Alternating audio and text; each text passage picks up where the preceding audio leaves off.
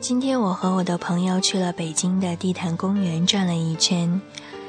去了地坛公园，会不自觉地想到史铁生的那篇非常著名的散文《我与地坛》。可以说，这篇散文对我有着深刻的影响。记得在高三的时候，每天在学校下了晚自修，回到家还要学习到很晚。等到自己可以窝在床上的时候，就已经非常的疲累、焦虑了。那这个时候，我就会翻出史铁生的散文集，几乎是把他的书作为我的枕边书，一直放在床头上。每次翻开，总要去再重新读一下这一篇《我与地坛》，其中有很多很多的段落都给了我非常深刻的启示，能够让我在焦虑、难过、忧郁，甚至是情绪非常恶劣、非常不好的时候，都能瞬间的宁静下来。那今天在地坛。嗯，短暂的停留了一段时间，我又回想起了自己在高中读书的那段奋斗的场景，想起自己在深夜的时候辗转反侧、夜不能眠，而起床爬起来重新燃起台灯，去读一读他的散文，之后再宁静的睡去。今天也和很多还在校园当中的朋友小聚了一下。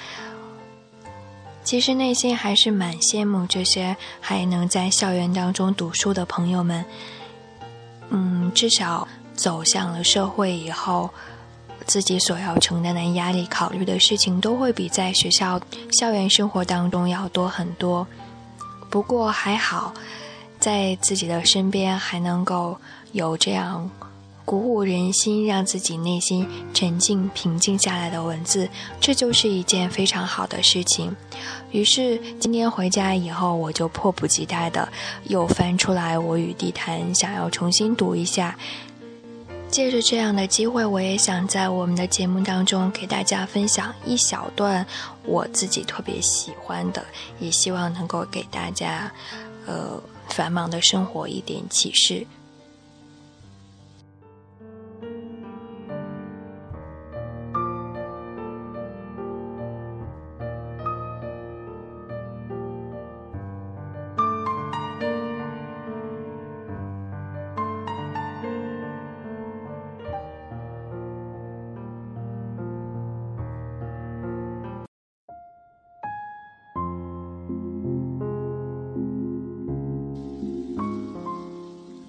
如果以一天中的时间对应四季，当然春天是早晨，夏天是中午，秋天是黄昏，冬天是夜晚。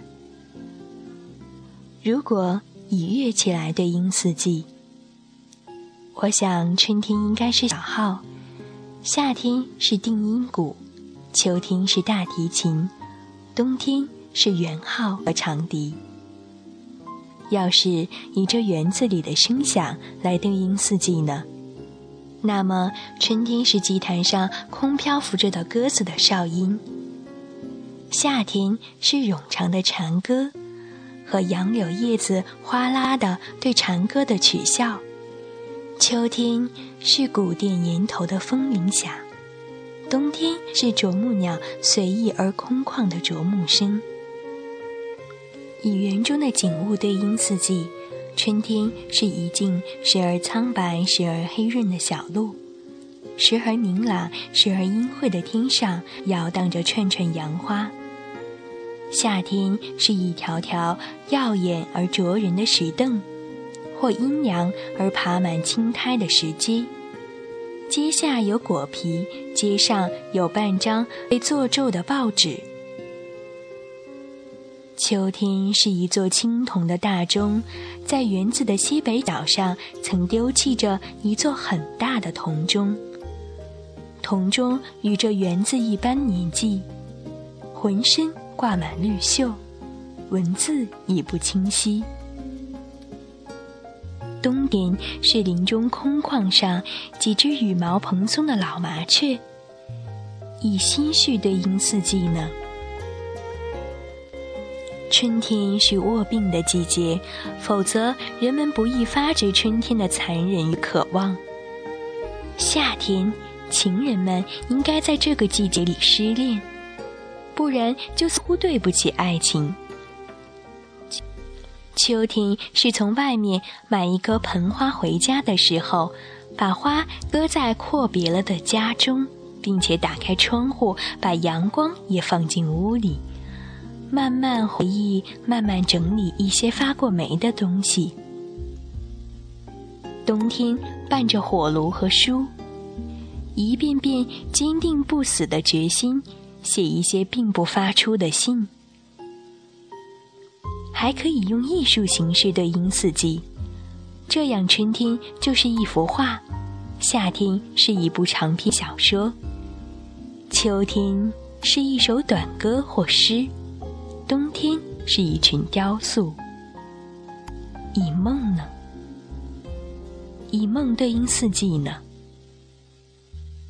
春天是树尖上的呼喊，夏天是呼喊中的细雨，秋天是细雨中的土地，冬天是干净的土地上的一只孤零的烟斗。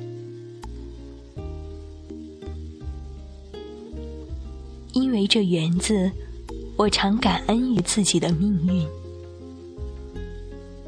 我甚至现在就能清楚的看见，一旦有一天我不得不长久的离开它，我会怎样想念它？我会怎样想念它，并且梦见它？我会怎样因为不敢想念它而梦也梦不到它？